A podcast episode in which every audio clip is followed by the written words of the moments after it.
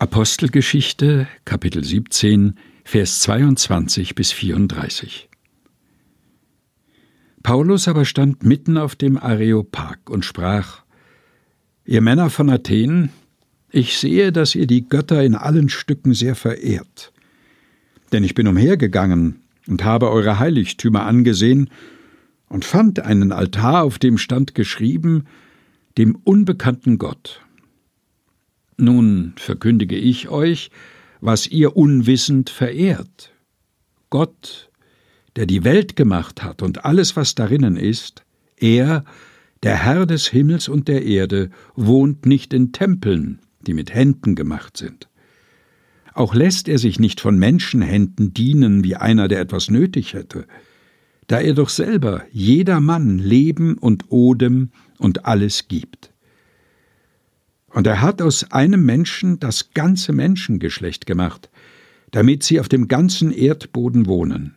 Und er hat festgesetzt, wie lange sie bestehen und in welchen Grenzen sie wohnen sollen, dass sie Gott suchen sollen, ob sie ihn wohl fühlen und finden könnten.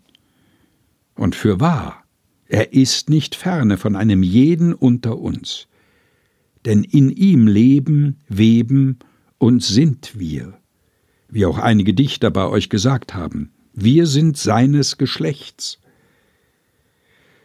Da wir nun göttlichen Geschlechts sind, sollen wir nicht meinen, die Gottheit sei gleich den goldenen, silbernen und steinernen Bildern durch menschliche Kunst und Gedanken gemacht.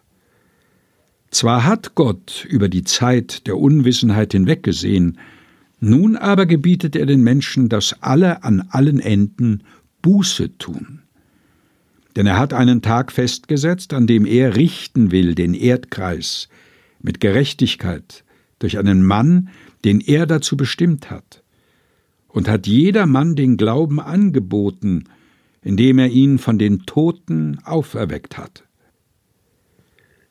Als sie von der Auferstehung der Toten hörten, begannen die einen zu spotten, die anderen aber sprachen, wir wollen dich darüber ein andermal weiterhören.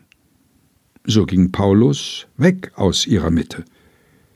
Einige Männer aber schlossen sich ihm an und wurden gläubig.